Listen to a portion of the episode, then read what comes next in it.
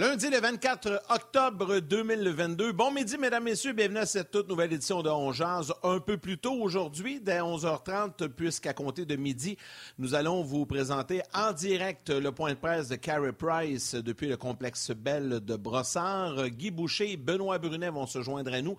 Donc, on est avec vous pour euh, la prochaine heure et demie à parler euh, du Canadien, à parler de tout ce qui se passe également. J'espère que vous êtes bien installés confortablement, puisqu'on a hâte de voir ce que Carey aura de bon à nous raconter. Martin Lemay et Yannick Lévesque qui vous accompagnent comme ça ce midi. Euh, j'aimerais d'abord, Martin, si tu me le permets, juste avant de te laisser la parole, remercier Stéphane Leroux qui est venu en relève vendredi. J'étais en tournage du côté d'Ottawa pour euh, Hors-jeu 2.0. Donc, un gros merci à Stéphane pour euh, sa participation à Ongeaz. Comment ça va, Martin? Ça va très bien. Euh, gros week-end de sport. Euh, le CF, malheureusement, qui s'est fait éliminer euh, dimanche. Ben il y avait encore beaucoup de monde, beaucoup d'ambiance. Malheureusement, le parcours éliminatoire pour le CF est, terminé. Puis je pense que on espérait plus. On espérait une finale au moins du côté du CF, mais ils nous ont offert une belle saison. Il n'y a personne en début d'année qui pensait que le CF allait terminer deuxième. Donc, quand même, ça a été une belle saison de, de, soccer. c'est le fun de voir que le stade Saputo était plein. Gros week-end à NFL, entre autres sur nos zones à RDS. Je ne sais pas ce qui se passe. Là. Aaron Rodgers, Tom Brady, euh, non seulement ils perdent, mais ils perdent contre les pires équipes. Ça n'a pas de chance. Ils ont perdu contre les Commanders puis les Panthers de, la Caroline. Puis le Canadien qui, hier, euh, samedi, avait un bon test contre les Stars de Dallas. Puis euh, s'il y en a qui pensaient que le Canadien était parti pour la gloire, mais ça a peut-être tempéré le pompon un peu de cette défaite du Canadien samedi. On va en parler. Le on pourra se reprendre samedi contre, euh, contre ton Wild de Marc-André euh, Fleury. Ouais. C'est quoi j'ai dit, dit aujourd'hui? J'ai dit demain, demain, demain, demain. Ils demain, vont pouvoir se demain, demain. Demain. Bon, demain, mardi, ils vont pouvoir se prendre contre Marc-André Fleury et le Wild qui, eux aussi, en arrachent par les temps qu'il faut. Et parlant d'en arracher, Yannick, voici mon lien. Tous ceux qui travaillent dans le monde dentaire. Dentiste, hygiéniste dentaire, secrétaire dentaire, tout le monde.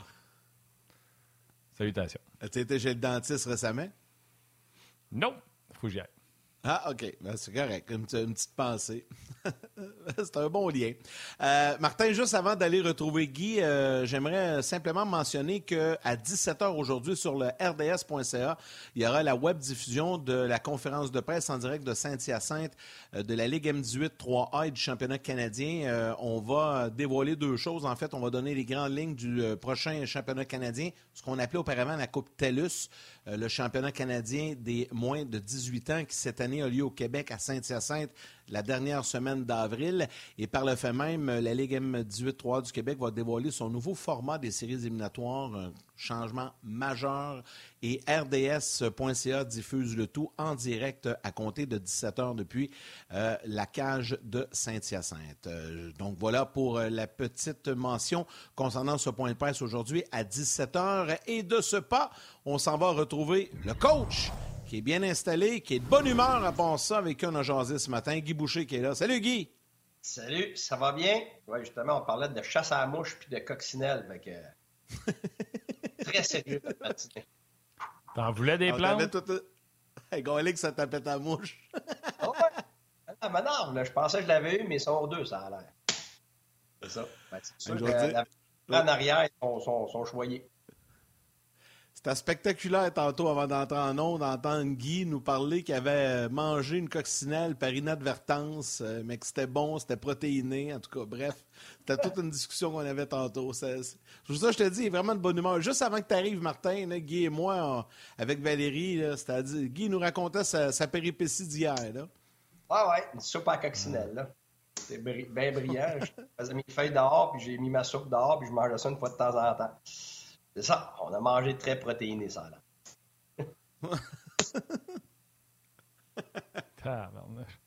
OK, ben écoute, euh, faisons, faisons, des liens. Ben, je sais qu'il y en a des coccinelles, mais de là à vouloir en manger, il y a une marge, mais euh, très content de te parler protéiné, Guy. Oui, c'est bon. Euh, les Stars euh, ont donné euh, une leçon de hockey. Écoute, le Canadien n'a jamais été dans le coup. C'est une façon de le voir. Il y a aussi les unités spéciales. Le Canadien avait été solide depuis le début de l'année en désavantage numérique.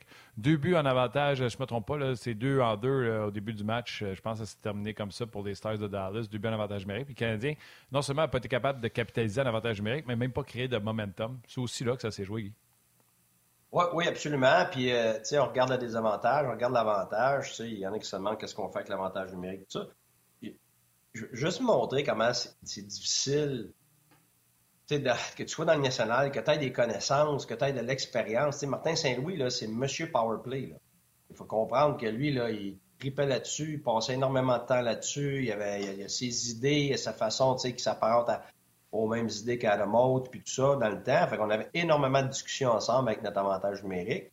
Puis, même avec toute sa perspective, toute son expérience, euh, on, s'aperçoit que tu es toujours dépendant des chevaux que tu as. Puis ils vont, ils vont à la longue développer, ils vont voir qu'est-ce qui va fonctionner pour eux, qu'est-ce qui ne fonctionnera pas pour eux. Mais évidemment, il y, a, beaucoup de travail à faire là. Mais euh, il y a une grosse partie de l'avantage numérique. Question, c'est pas de talent. On pense toujours que rendre l'avantage numérique, c'est notre talent. Moi, mais c'est la même chose qu'à 55. Il y a autant, sinon plus de buts qui sont marqués, qui ne sont, qui sont pas des beaux buts. Donc, tu n'as pas le choix d'aller investir dans euh, les deuxièmes chances, les rebonds, les, les, les, les écrans, les, euh, redirections, euh, tout ce qui est pas beau finalement, parce que si tu n'investis pas là-dedans, tu finiras jamais par avoir un avantage numérique qui va te, qui va te permettre d'avoir d'avoir une bonne efficacité parce que tu vas, tu vas demeurer seulement dans les jeux de talent des joueurs. Et plus la saison avance, plus les désavantages numériques deviennent bons parce que c'est toujours au début d'année que les avantages numériques habituellement sont, meilleurs parce que la défensive en général des équipes est vraiment moins bonne. Et c'est normal. Tu pratiques pas ça dans l'été, ça ne tente pas de défendre, c'est parce que le coach met ça en place, parce que tu n'as pas le choix, parce que seulement les équipes qui sont capables de se défendre finissent par avoir du succès à la longue. Plus ça va dans la saison, moins l'offensive est élevée, plus la défensive s'améliore, donc le désavantage numérique aussi. Fait que ben, c'est ça. Martin vit la même chose que n'importe quel entraîneur. Euh, à un moment donné, tu as les chevaux que tu as, fait qu'il faut que tu finisses par trouver des solutions, étant donné que ce pas les solutions que toi qui étaient évidentes pour toi, c'est pas facile, c'est difficile. Beaucoup de salutations. Euh, Guy, si tu me permets, dès le départ, euh, puis Martin aura l'occasion de le faire également à, son tour de parole, les gens du RDS.ca, mais sur Facebook, Kevin Simard, Antoine Côté, Pierre-Luc Jacques, Sylvain Roussel, Phil Leblanc. Sur YouTube, vous êtes très nombreux également N'oubliez euh, pas de, vous abonner. N'oubliez pas de vous abonner à notre page. Cliquez la petite cloche. Euh, le j'aime également.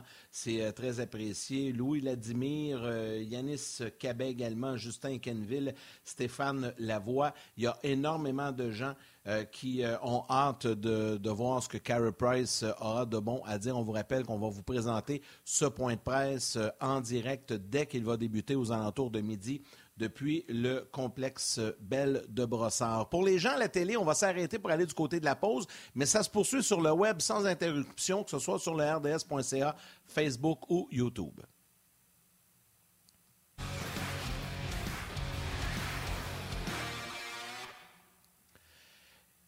Guy, on, parle toujours du match euh, de, samedi. Euh, si, je dis euh, les joueurs de périphérie ont ressorti davantage que certains autres. Est-ce que je suis dans le champ ou euh, je, suis pas mal, je suis pas mal dessus? Ben, ben, euh, si tu veux dire ressortir positivement, tu es complètement dans le champ, mais je sais ce que tu veux dire, c'est le contraire. C'est qu'ils ont été exposés. Je ne sais pas si, le mot est, plus juste. Ah ouais, c'est un bon mot. ouais, c'est ça. Ils ont, été exposés dans le sens que. On en avait parlé la semaine dernière, j'en ai parlé à Georges, j'en ai parlé aussi à Tucho, que parce que j'avais vu trois matchs. Euh, de Dallas, dont le match contre Toronto. Avant le match de Toronto, j'avais hâte de voir ça. Ben, j'avais vu Dallas avant, il m'avait beaucoup impressionné. Euh, pas parce que c'est une équipe qui flash, mais parce qu'il il joue déjà en début de saison du, hockey de série, du hockey de vétérans, du hockey avec des joueurs euh, qui sont très physiques à la défensive, à l'attaque aussi.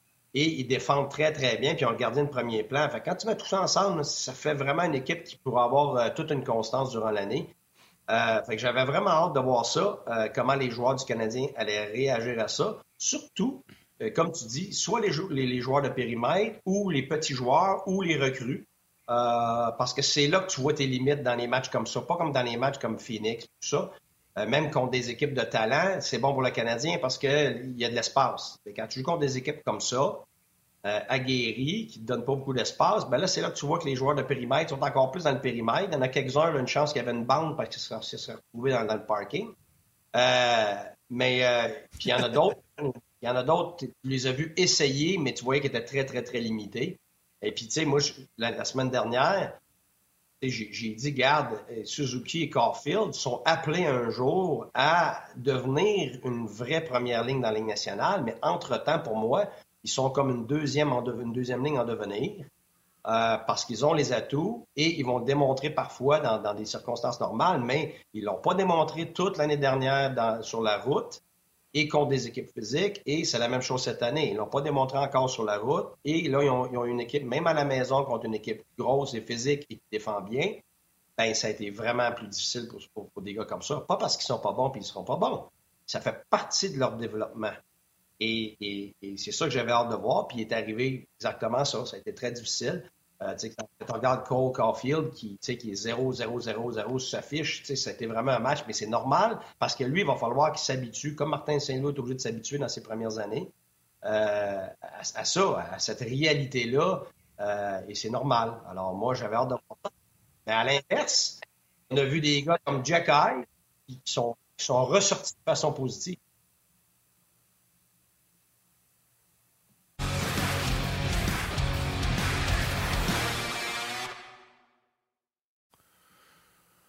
Bon, on est de retour avec euh, Guy Boucher, puis on était en train de parler de. C'était un défi pour le Canadien contre Dallas. C'était vraiment l'impression d'un match sur la route. Les joueurs qui, euh, qui ne rentrent pas à l'intérieur ont été, euh, ont été exposés, puis ont été rendus à parler à ça.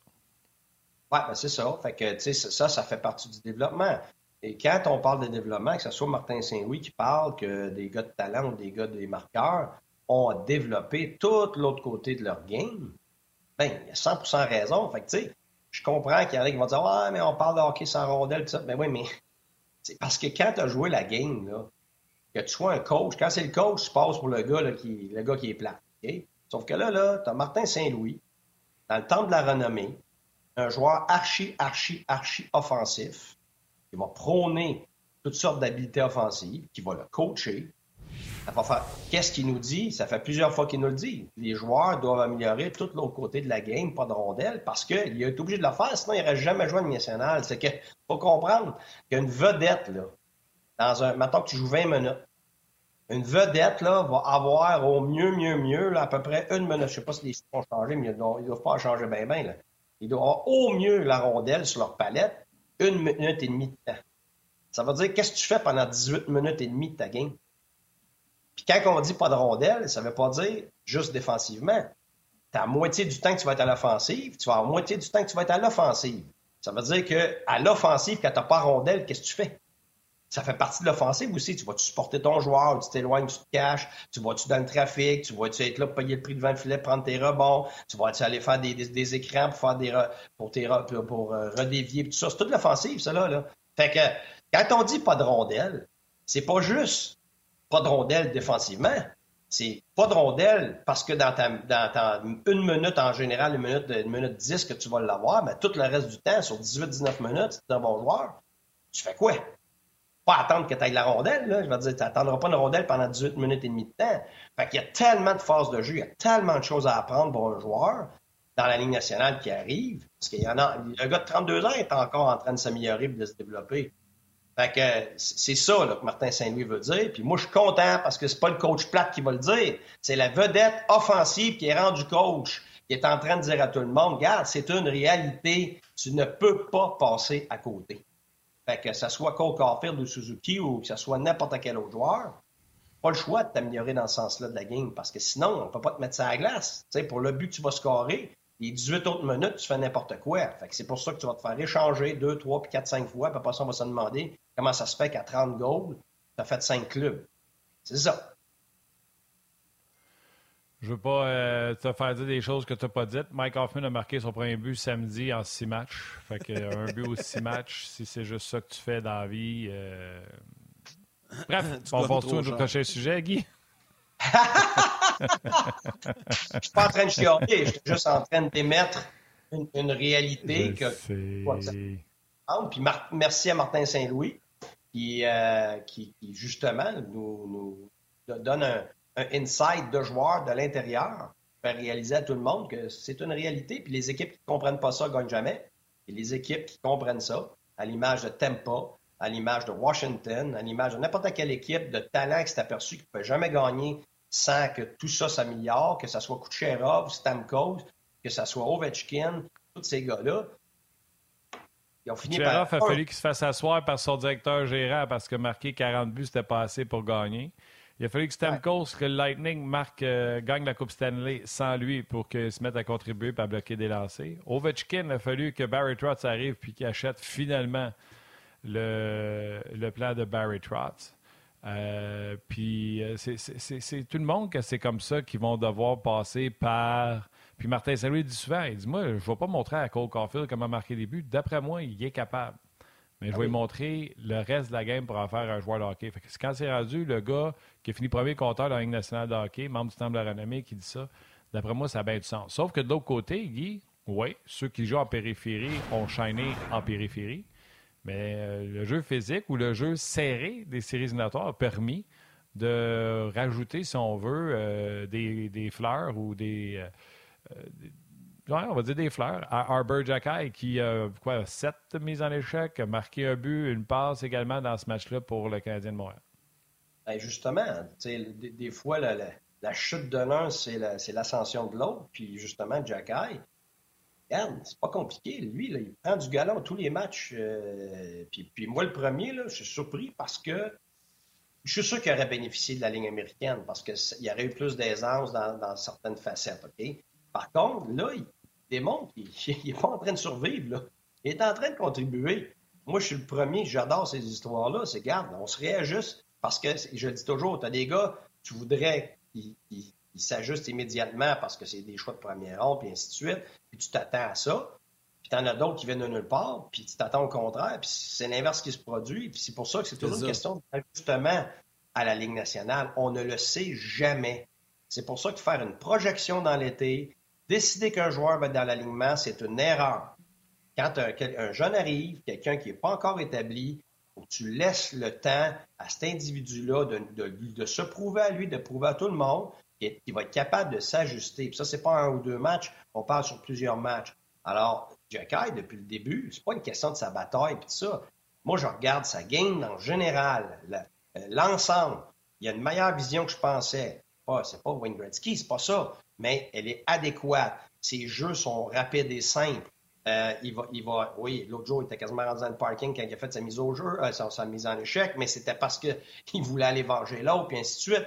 Mais en général, depuis le début, moi, je trouve qu'il s'est très bien ajusté à pas, euh, pas se lancer pour avoir des mises en échec qui, peuvent ne pas fonctionner. finalement, c'est un problème, ça devient un 2 contre 1, puis un 3 contre 2 contre toi. écoute, Harris va bien, puis il s'améliore aussi. Puis, sauf que tu vois un match comme ça, pour moi, euh, a ressorti plus, puis pas juste physiquement. Il a ressorti, il a un but, il a une passe. Son, écart défensif était vraiment bien meilleur j'aurais pensé. Il non seulement n'était pas intimidé euh, par l'adversaire, mais a réussi à aider le Canadien euh, avec, avec son implication physique, autant devant le filet que sur les bandes, tout ça. Écoute, jusqu'à maintenant, ça, c'en est un qui, non seulement euh, euh, survit, mais il, fait bien plus que ça en ce moment. Alors moi, j'ai hâte de voir, de, sa progression. Euh, c'est pour ça que moi, j'adore ça, de, laisser le temps pour, être certain que. Mais s'il avait démontré qu'il n'était pas de taille du tout depuis le début, ça aurait Laval puis sa presse pour, son bien à lui, mais il était juste correct, il a eu des blessures. ça lui a permis, permis de, se gagner du temps, puis en ce moment, ben, très bien il va être, euh, c'est sûr qu'il va être très difficile à sortir euh, de l'alignement. Euh, Guy, si tu le permets, pour les gens de la télé, on va aller en pause, mais on poursuit sur le web. Il faut parler un peu de Carey Price parce qu'il va s'adresser aux médias dans quelques instants. on va présenter le point de presse, mais on veut t'entendre un peu là-dessus parce que c'est quand même un gros morceau de cette équipe-là.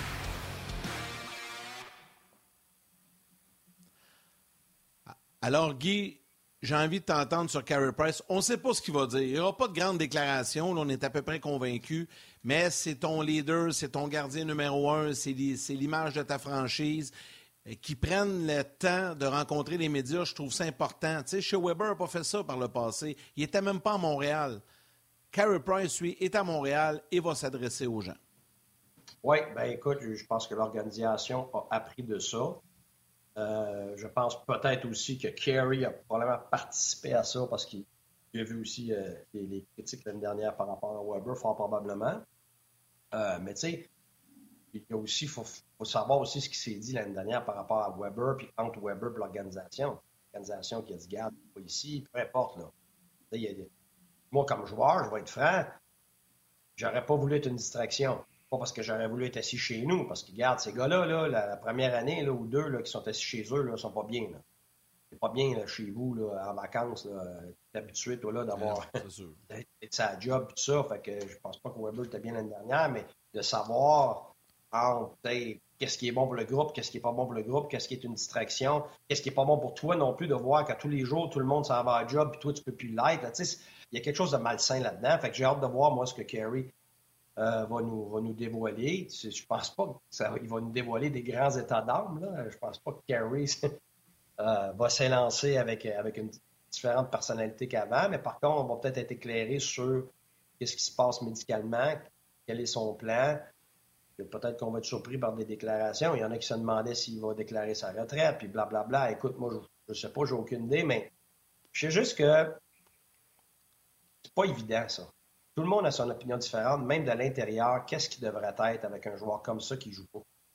C'est pas. Euh, c'est correct que quelqu'un est autour, mais à un moment donné, quand tu es trop autour, puis tu joues pas, puis ça fait, juste comme joueur ou comme coach, ou juste te rappeler que ton meilleur joueur, il est pas là.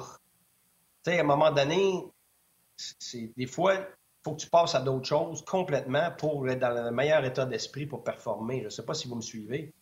Euh, moi, Mathias Olund était autour de nous autres à ma deuxième année à Tampa. Mais tout ce que ça nous faisait rappeler, c'est que notre défenseur, un de nos grands, grands leaders de l'équipe, n'était plus là.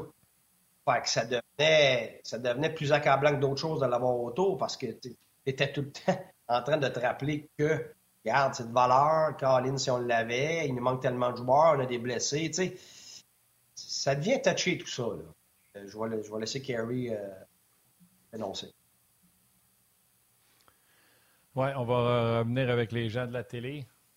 Euh, mais euh, moi, j'en ai une question pour toi. Un, je suis pas d'accord, mais euh, comme d'habitude.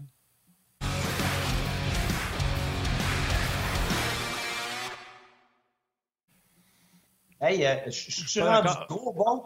Je suis rendu trop bon pour la pause. J'étais tellement pourri que, là, je suis trop bon, j'arrête trop tôt, puis il y a comme un froid, là, je sais pas.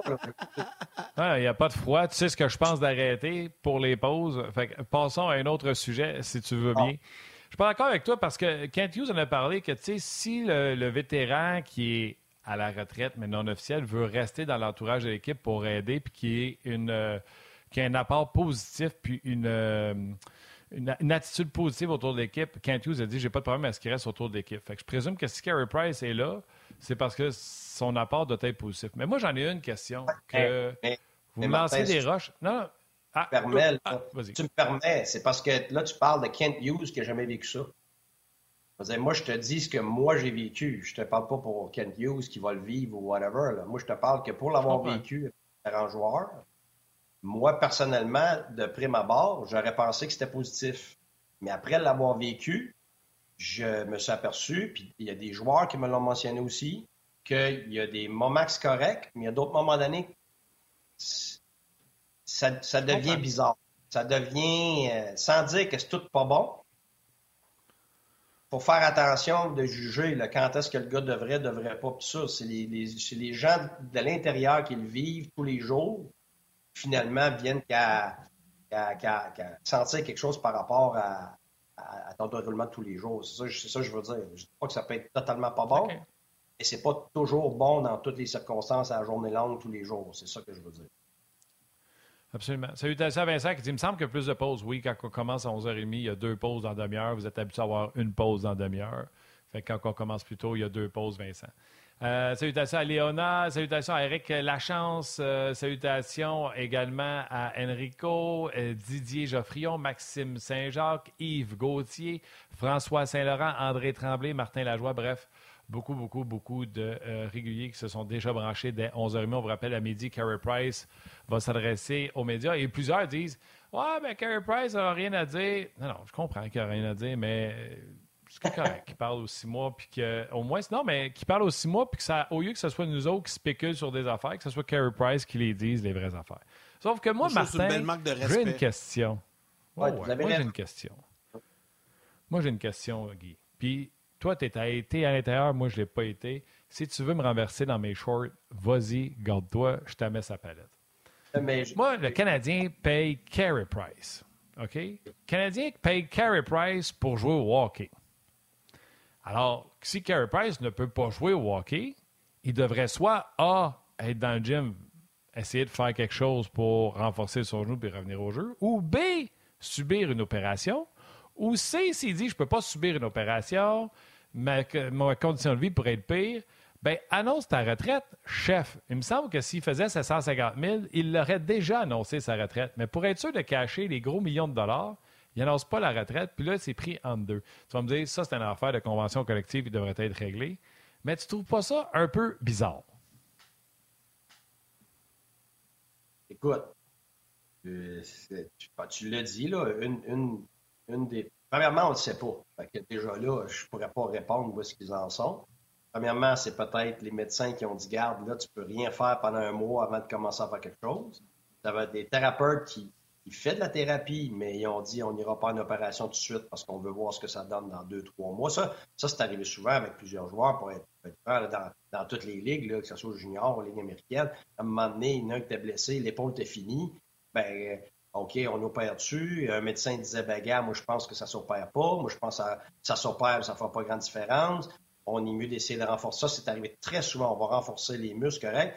Fait que, il y a de la thérapie là-dedans. Est-ce qu'il en fait, ce qu'il en va? Je ne sais pas. Je ne veux pas spéculer qu'il n'en fait pas. Je suis pas là. Peut-être les thérapeutes, on dit, on dit qu'il fait rien, puis les thérapeutes nous écoutent, puis là, sont en beau joie le voir parce qu'à tous les jours, ils en font avec, mais ils n'en font pas dans le même temps que les joueurs. Ils le font dans d'autres heures. Fait que là, je peux dire que je suis eux autres, je suis offusqué d'entendre ça. C'est pour ça que je veux pas manquer de respect envers comment c'est géré, parce que je le sais pas, je n'ai trop vu de, de, gérer toutes sortes de façons.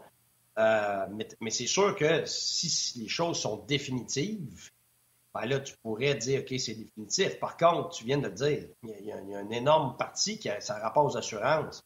Fait que je veux dire, quel être humain va décider de ne pas cacher son argent euh, juste comme ça, alors qu'il y a la possibilité de cacher son argent? Je, veux dire, je, m'excuse, là, moi, j'en connais pas juste pour faire plaisir au public de, de, dire je me suis retiré, je me suis retiré. Là. Tu fais ce que tu as à faire pour. Euh, tu fais ce que tu as à faire pour, pour, pour, caché, là, c'est normal, là, je veux dire, c'est pas une triche, là, je veux dire, il est rendu là, puis c'est ça. Fait que moi, là-dessus, Mais dans ce cas-là, Guy... Je te comprends, je te comprends, là, de dire de l'extérieur, euh, c'est parce que nous autres, on voudrait une réponse, on voudrait, mais tu sais quoi, la grande majorité du temps, là, quand c'est comme ça, c'est parce qu'ils n'ont pas de vraie réponse. C'est pour ça que c'est comme ça. ça. Les gars, Mathias Solon, il a passé toute l'année, il était fini, mais il se disait, ben tout d'un coup, dans un mois, deux mois, je me sens mieux, la fleur est partie, puis là, je peux commencer tel type de, thérapie. Il a essayé, là, à un moment donné, il est revenu, il a refait des choses. Mais regarde, à un moment donné, regarde, c'était clair que c'était fini, mais j'étais pas avant le mois de février qu'on a pu dire, regarde, c'est fini. C'est fini parce que ces gars-là, dans le fond d'eux autres, ça ne tente pas que ça soit fini. Là, je veux dire, c'est des compétiteurs, quand ça finit drastique comme ça, en plus, quand tu n'es pas rendu à 42 ans, c'est dur d'accepter ça. même s'il y a 2% de chance, tu te le donnes, le 2% Mais Guy, ça m'amène à la question de Claude Provost sur Facebook qui, te demande, parce que toi, tu étais de l'intérieur, compte tenu de la situation, est-ce que Carey pourrait aider les gardiens? Soit les entraîner sur la glace de temps en temps, ou d'être conseillé avec les jeunes comme Primo, par exemple, aller passer un peu de temps avec lui à Laval et tout ça. Est-ce que ça, c'est envisageable ou vraiment pas? Question de Claude Provost. Écoute, c'est pas une mauvaise idée, mais moi, ce que je garde, tu as juste deux gardiens? Puis deux gardiens, quand tu commences à avoir des voix différentes de comment aborder les choses, là, déjà, tu as le coach de goaler de la ligne américaine, tu as le coach de goaler de la ligne nationale. Là, ça fait deux voix. je pense que c'est plus dans le bureau. C'est pas lui qu'il faut qu'il parle aux gardiens. C'est plus dans le bureau de qu'est-ce qu'on fait puis qu'il n'y ait un qui aille porter le message. Exact. Dans le sens que le coach de goaler peut avoir une très bonne relation, comme l'entraîneur va avoir. Comme mettons avec Martin Saint-Loup que j'avais à Tempa, je pouvais aller voir Martin. Gars, Martin, telle affaire, telle affaire. Qu'est-ce que t'en penses, gars? Moi, t'as vécu ça? Comment tu as vécu ça comme joueur? Euh, tu sais, j'ai tel joueur, euh, c'était une recrue, tu sais, ben, dis-moi quand je te recrue, telle, telle affaire. Là, après ça, tu sais, moi, comme entraîneur, je vais avoir mon message, puis je vais véhiculer ça à mes assistants. Quand tu commences à avoir des joueurs qui commencent à parler, le problème, c'est que le joueur, c'est un joueur, pas un coach. Fait que le temps qu'un joueur devienne coach, là, il y a du temps que tu sais, dire, je le dis toujours, ça prend sept ans vraiment, à peu près, avant que tu te dises, OK, là, là, j'ai fait le tour assez d'affaires que les erreurs que j'avais à faire comme, comme coach, je, les ai faites pas mal. Euh, les grosses erreurs, t'en fais tout le temps, mais je veux dire, les, grosses majeures, euh, les approches que tu pensais que ça fonctionnerait, finalement, oups! Tu sais, de, flipper de joueur à coach, c'est là, c'est comme quelqu'un qui étudie. Tu étudies au cégep pendant 2-3 ans, puis tu étudies 4 ans à l'université, tu en as pour 7 ans. Ben, quand tu deviens, mettons, ingénieur, pas la même affaire qu'étudier, tu beau avoir étudié comme un fou, puis avoir maîtrisé ta matière, quand tu arrives sur le terrain, tu as des gros ajustements à faire. Ça ne veut pas dire que ce que tu sais, c'est pas bon. Ça ne veut pas dire que euh, tu n'es pas capable d'utiliser. Ça veut dire que tu as une adaptation par rapport à comment tu le fais, des choses qui sont pas possibles, que c'était de la théorie finalement. Tu la même affaire que les entraîneurs. Fait que le joueur, c'est pas qu'il ne sait pas des choses et qu'il ne pourra pas le, transmettre. Est-ce que c'est la bonne chose à transmettre au bon moment? Est-ce qu'il est transmis d'une façon que euh, ça va nuire à ce qu'on s'est fait dire? Parce que l'entraîneur, lui, a une progression dans ce qu'il enseigne. tous les enseignants le savent. Tu lances pas tout d'une shot, tu lances pas tout au même moment. Il y a une raison que tu vas faire les choses. Fait que cette pédagogie-là, tu l'acquiers avec le temps. Le joueur, il l'a pas, ça. Fait de temps en temps, il s'aide dans la chambre, c'est correct. Quand tu commences à rentrer dans, techniquement, puis, euh, dans, dans, un, dans un processus de développement, Fasse bien attention parce que je n'ai vu des, des, des, erreurs où là, tu as deux, trois, quatre, cinq messages différents parce qu'il ne faut pas oublier, là. Des fois, tu as le père qui l'appelle, le jeune, puis après ça, tu as, ton ancien coach qui est ancien avec, son entraîneur personnel, l'agent. Écoute, ça arrive de partout, les, les, conseils. à un moment donné, tu limites tes conseils à ce qui devient clair, puis une ligne directrice, parce que sinon, l'individu se perd dans tout ça. C'était à toi, Yann? On va... Me j'ai jasé. Euh...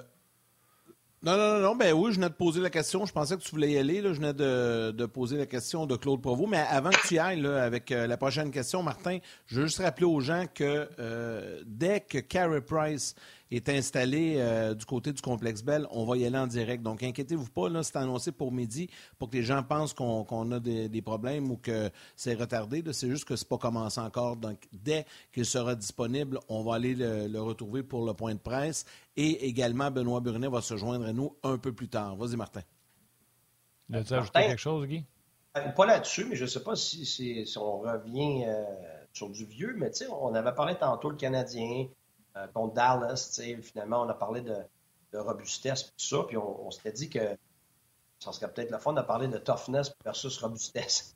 Je ne sais pas si c'est une mise encore, Martin, ou t'as mieux pensé à d'autres choses? Ben oui, absolument, ben oui, c'est bon.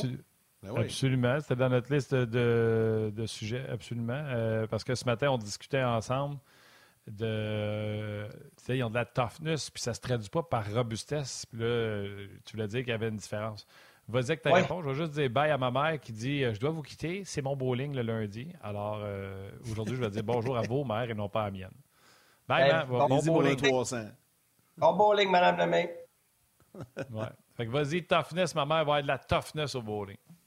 Ouais, ben écoute, c'est sûr que peut-être que Marc Denis serait capable de nous aider avec le lexique, là, mais euh, j'ai toujours trouvé qu'il y avait en français, tu sais, ça arrive souvent, tu dis, il y a des mots en anglais qui c'est à traduire en français, vice-versa, la même chose c'est pas tout à fait la même chose, il y a des nuances. Puis, tu sais, pour moi, quand on dit toughness, quand on dit robustesse en français, la robustesse, là, on veut vraiment parler du côté physique, surtout par rapport à appliquer une certaine euh, euh, robustesse. C'est-à-dire que toi, tu vas, tu vas frapper, euh, tu, vas être, tu vas initier, tu vas être gros, tu vas, tu, tu, vas être, tu vas être en mesure d'évoluer dans, comme instigateur de, robustesse. Moi, c'est l'image que ça me donne.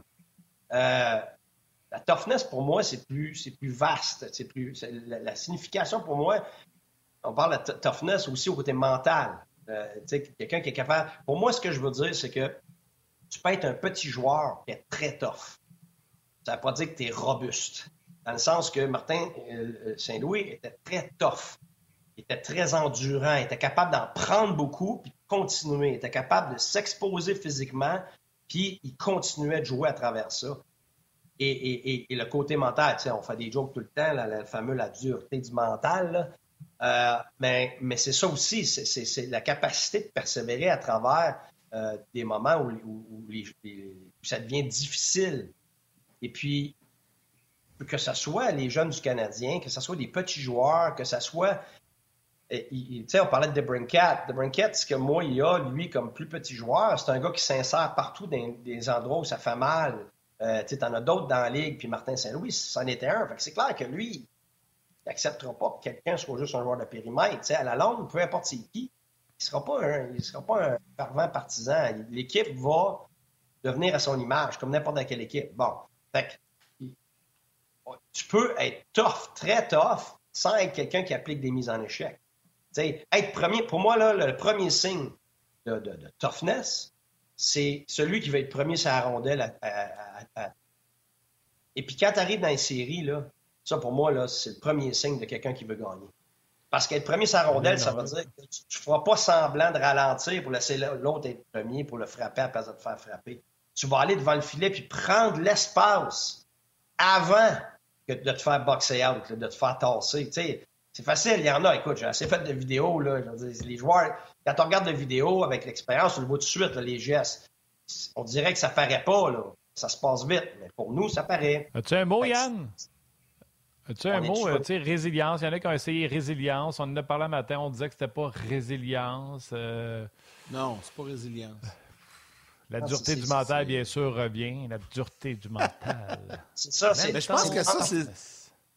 C'est ça qui résume mieux.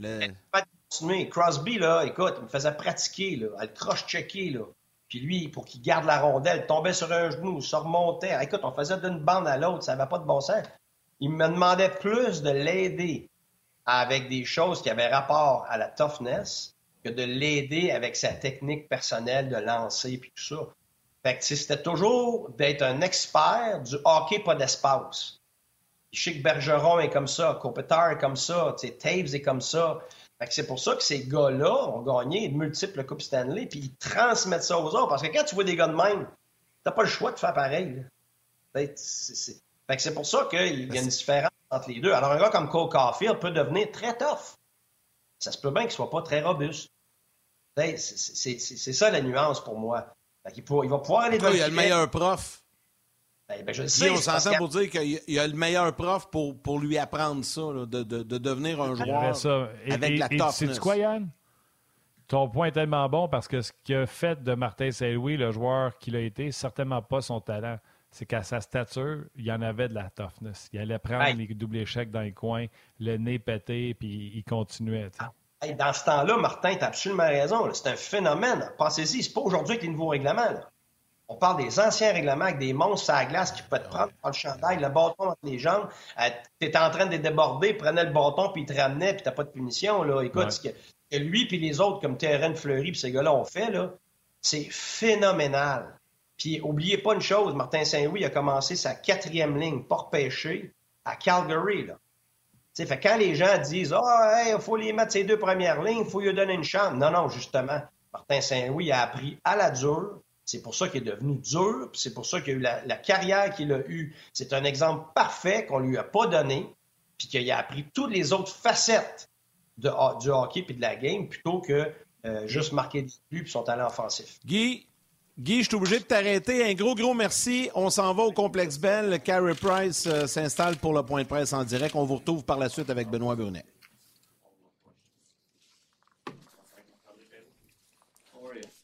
Great. How are you? How's life? It's, it's going well. Yeah. For two questions. Did I? Just wanted to know how, you, how you're going. Oh, things are good. Uh, just spending a lot of time at home with the kids, and uh, you know, just enjoying enjoying my favorite time of year, the fall. Partridge hunting. And Yeah, I've been out uh, out afield quite a bit, and like I said, just uh, enjoying time with my kids. You can answer to that, but fans uh, want to know if we gonna see you play again for this team. Uh, well, we'll have to, uh, you know, like to kind of really just take it step by step. I don't, uh, you know, I don't have like a plan to retire right at this moment. I'm just trying to, uh, you know, right now, my goal is to just be pain free from day to day. You know, I'm still having some issues getting up and down stairs, and you know, carrying my kids up and down stairs is uh, is difficult. So my first priority is just to get my body in a in a place to where I'm pain free in my day to day living, and go from there. Jean-François? Hi, Gary. Just curious to know on the game game night opener against Toronto, what was going through your head to hear the crowd and you came on the, to the ice to put your hat on and you're Uh, just uh, like an overwhelming sense of gratitude is the best way to um, describe that. Um, you know, just uh, heartwarming. Hey, Gary. How tough is it to accept the situation? Because when you were healthy, you were able to play on a big stage. Now uh, it's not because retire. You're home. You? It's frustrating, no question. Um, you know, it's like you go from you know being in the Stanley Cup final to be sitting here today, and it's a pretty short amount of time, but you know, it's uh, it's not a position I envisioned myself being in, and not too long ago. So it's uh, it's it's been a it's been a emotional roller coaster for myself, and uh, you know, but uh, you know, at the end of the day, I've had my family there. My kids, my wife have been you know very supportive, and my family at home, and you know, every fan that I've had an interaction with, you know, over the last you know year and a half has been you know just overwhelmingly positive. So I'm really thankful for that. Eric Engels and Stu Cowan. Gary. Um, can you give us as detailed of an answer as possible in terms of what you had to go through on a daily basis during the playoff run to play those games? Uh, it was uh, it was um, it's mentally challenging. Like you know, playoffs are uh, are a grind for anybody, and playing hurts. Uh, you know, even more so. And uh, you know, once you kind of get into the game, it's like you know everybody's playing hurt. You know, some way or another. Morning skates were tough. um, you're not as amped up to to practice in the morning, but it was uh, it's definitely trying. But everybody everybody's uh, by the time, especially by the time you get to the final, is playing with something. So um, I was just trying to, you know, stay focused on the goal and uh, and get myself uh, mentally prepared every day. And it's just so, you know, such a such a goal orientated time that you're just focused on this w- one goal. You're you're willing to put anything else aside, and uh, that's fine. Um, but it takes a toll on you. You know, it's uh, it's a physical game, but you know that's why we play it. It's it's it's part of the journey. Just meant about the physical preparation and what you had to do to get on the ice and be able to perform at the ability that you did. Yeah, it's uh, it was uh, you know basically uh, you know bite a stick and, and suck it up and get out there. That's pretty much it. Yeah. Stu? Carrie, your oldest daughter, I imagine, is old enough to understand who, you, who her dad is as a goalie for the Canadians and what he means to the city. I'm just wondering, from her perspective, how much do you think she's missing her dad being goal compared to how much she's enjoying having her dad at home all day? Yeah, for sure. I mean, it's it's been such a blessing just to be at home. You know, kind of getting into a routine, being at the house, and being uh, a, a presence in their a consistent presence in their life. Especially like now, you know, where I'd be gone, you know, half the week a lot of the time. So she de- she's definitely at an age where she understands that uh, you know, Daddy's a hockey player. Goalie, and um, it's kind of funny sometimes. You know, the other night we are at the Owls game, and she's uh, my little personal assistant handing me little footballs to sign with from fans. So I think they uh, they definitely miss. I think what especially Liv like watching Dad in warm ups. Like that was kind of getting to be a be kind of a ritualistic thing that we would do together, and I think she's going to miss that for sure. Carrie, I think you saw different doctors. Am I wrong? I did, yeah. I, uh, you know, we had our doctors here. Um, obviously, my doctor in uh, in New York. I went for a second opinion in Pittsburgh at the end of the season. That's where I had my, uh, you know, my end of the year kind of second opinion. You know, on what I was, what my, what my future held, and what you know, kind of a plan would be going forward. And that's when that uh, surgery was suggested. And uh, you know, I again was not uh, particularly uh, you know fond of the of such an intrusive you know surgery. It's uh, you know in my opinion is a little risky for my you know quality of life after, and it worries me a little bit. New surgery to have another surgery. You know, it's kind of something that I would consider if you know my quality of life is not at a place where I feel is uh, is acceptable, and I'm really struggling on my day to day living. That's something that maybe I would consider. And more or less. Yeah. On the same subject, you said earlier that you were taking it step by step, but knowing that surgery is not something you're looking for right now, given your situation, what's the next step? Are you waiting for the, the knee to heal by itself, or waiting for another opinion? What, what are you doing? Yeah, well, like just continuing my rehab, it hasn't been uh, it hasn't been successful, you know, thus far. Um, that's been a real frustrating part. But I, you know, I've talked to several people, and you know, my injury tends to, you know, I've had several people talk to me who have had this type of injury, and they've uh, it's taken a, you know over a year for them to to start feeling normal. So I'm still holding out hope. I might go. You know, there's a possibility of maybe more another injection, but you know, we'll have to uh, we'll have to see. It's like uh, I just have to continue trying to trying to solve a problem. But like I said, you know, another that surgery is uh, is a little bit worrisome for me.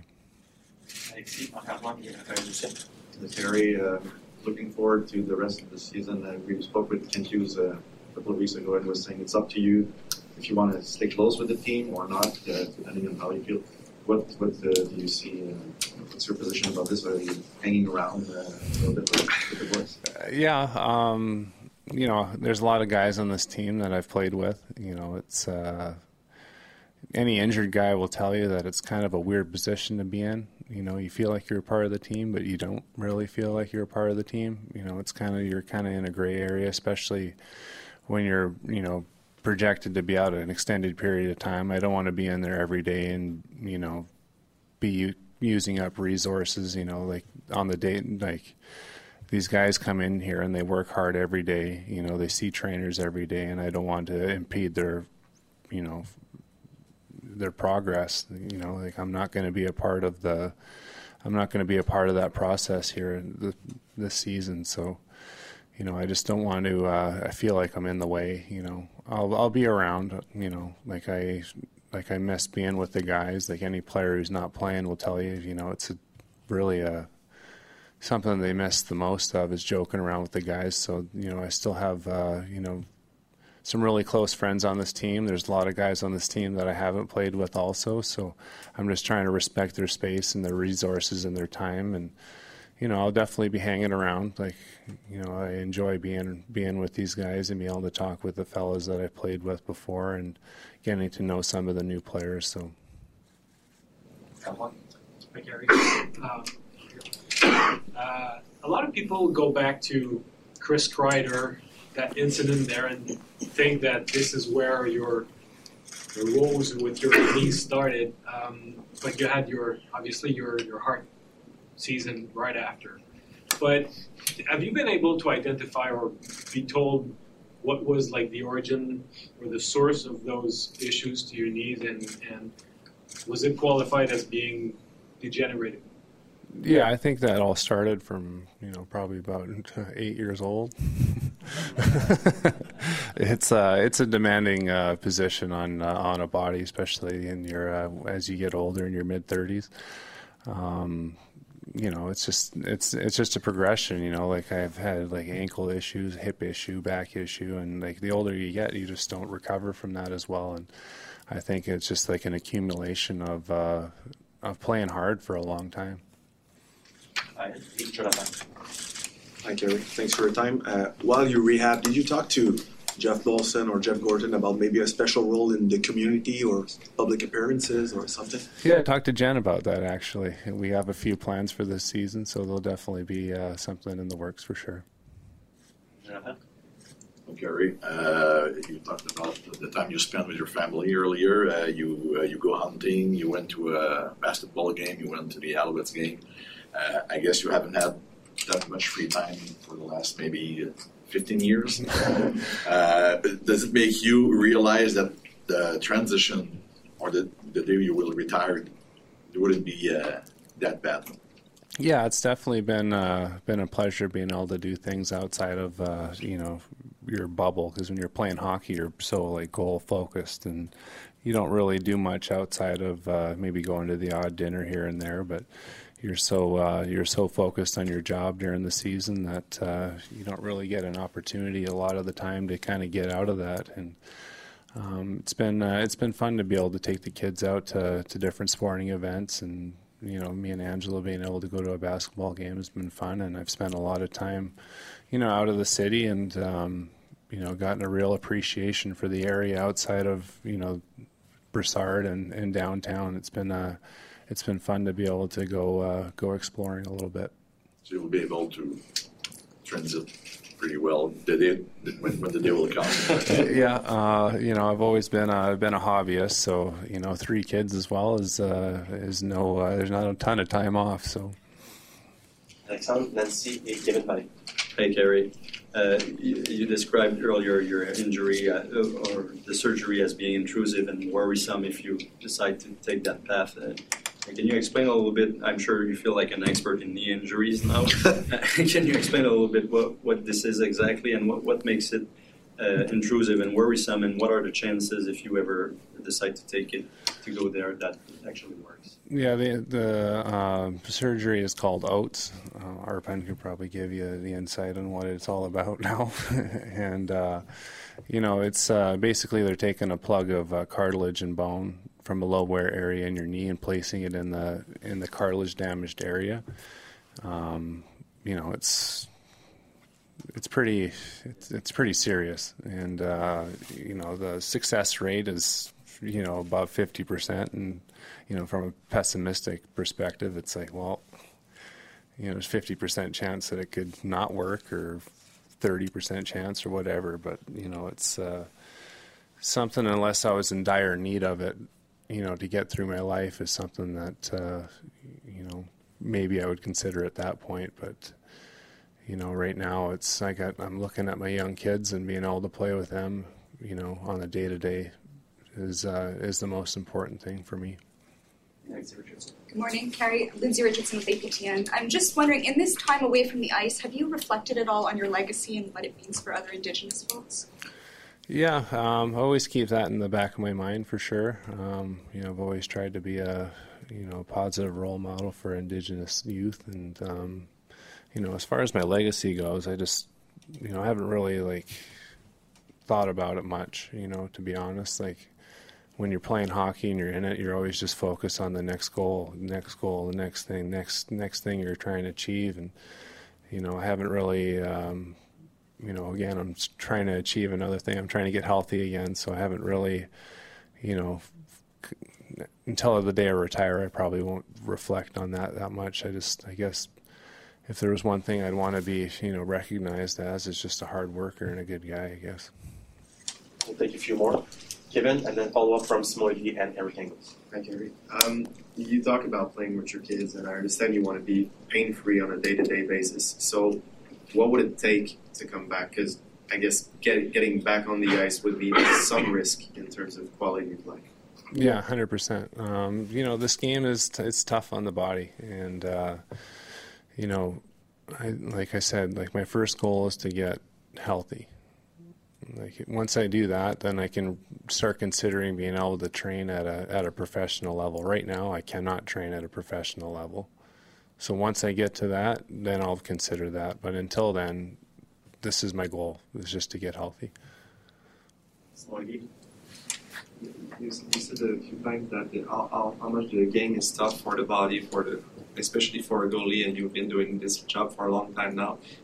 There's been there's been a few goaltenders in, uh, in the league like Pecorine and you who had major surgery, sometimes surgery plural. Do you feel that there's a need for a change in the way goaltenders, the young goaltenders, learn this, this job and go, go through the process of be, becoming a pro because it feels like it, it, gets more hard and hard and hard, and maybe there's a need for change in maybe a technical side. What do you feel about? Right now, goaltenders are better than they've ever been, and they're they're that way because they play the way they do. And uh, you know, it's a competitive world out there. Everybody wants to be here. You know, at the end of the day, and I don't think there's a kid out there that wouldn't sacrifice anything to be here. And uh, you know, it's it's it's part of the cost that you pay, and um, you know, I've paid it. If I were to do it all over again, would I do it? you know I would. So, you know, the best thing you can do is try and take care of your body as best you can because this job is not easy and it's going to be demanding. There's no way around it. You can't you can't sugarcoat it, but the thing you can do is just try and manage yourself as best as possible. Take care of your body, take care of your mentals, and as uh, Marshawn Lynch said, take care of your chicken. Gary, we'll go with Eric, Stu, et Martin McGuire pour terminer. Harry, I, I thought it was interesting before when you were talking about the playoffs, talking about the mental stress of it all. Your teammates have constantly talked about how all that you exuded was calm and casual and cool. And I'm thinking about a couple moments. One at the end of last season, the last game you played, where there was 10 seconds left on the clock and the play was still going on, and you were waving at your family. And the other when you came out for this ovation at the beginning of the year, and you seem totally at peace right now. But internally, are you at peace with the possibility that you, you might have played your last game for the Canadians? It's so it's still like uh, you know it's something that you're you, you digest, and I don't think uh, you know I fully have done that yet. To be honest, um, you know, as there's like that outside hope of you know a miracle happening that I could maybe come back and play at some point, but you know, I've always been uh, been a bit of an optimist, so you know I'm not giving up, and definitely not giving up on winning a Stanley Cup in some some aspect. You know.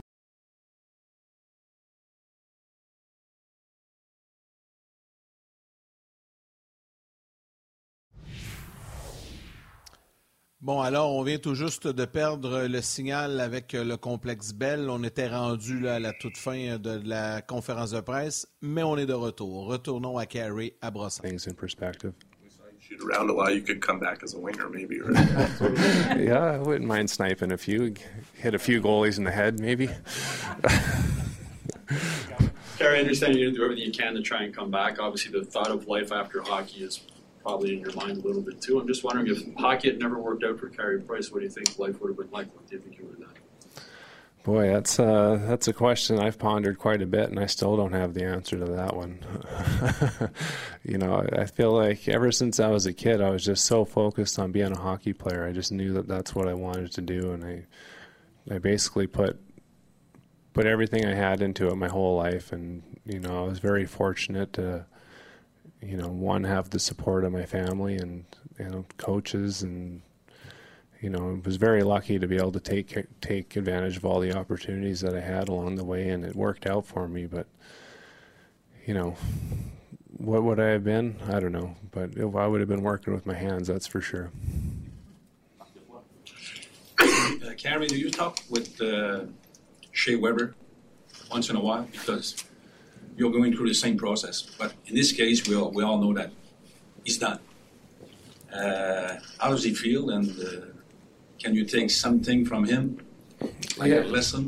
Yeah, we're we're definitely going through a, a similar circumstance. You know, we kind of uh, we both take into the woods, so we have that in uh, in common. Um, you know, I think he's got the same approach that I've had. He's really focusing on his family, and you know, he's he's uh, you know taking care of uh, of Beckett playing hockey, and you know, just enjoying his time at home too. Um, you know, we uh, you know we've shared a lot of laughs and and some serious hurt together, and um, you know, I have a lot of respect for Shea and and his process, and it's you know, I actually didn't really get to see him a whole lot this summer. You know, we crossed paths a few times and chatted a bit, but uh, you know we'll definitely have a lot more chats probably in a ground blind or at some point in our lives. So you know I'm uh, you know I just wanted to wish him the best of luck really. We'll take two more. Eric Leblanc et Martin McGuire pour terminer. Gary, a few weeks ago, I spoke to a few of your former teammates when you were starting your pro career, and they were telling me that you, you uh, arrived to Hamilton with your cowboy hat on the head, and they were thinking one day we'll have to take it off, you know, to adapt to the others, to the NHL world. But how proud are you to have been able to stay honest and loyal to, to your values, you know, up to this day?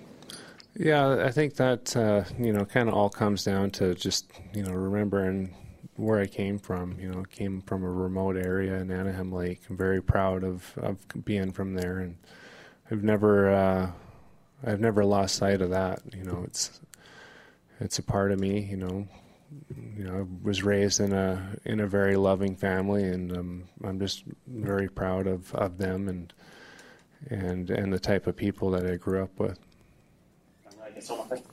What's the best thing that you will keep from the whole experience here?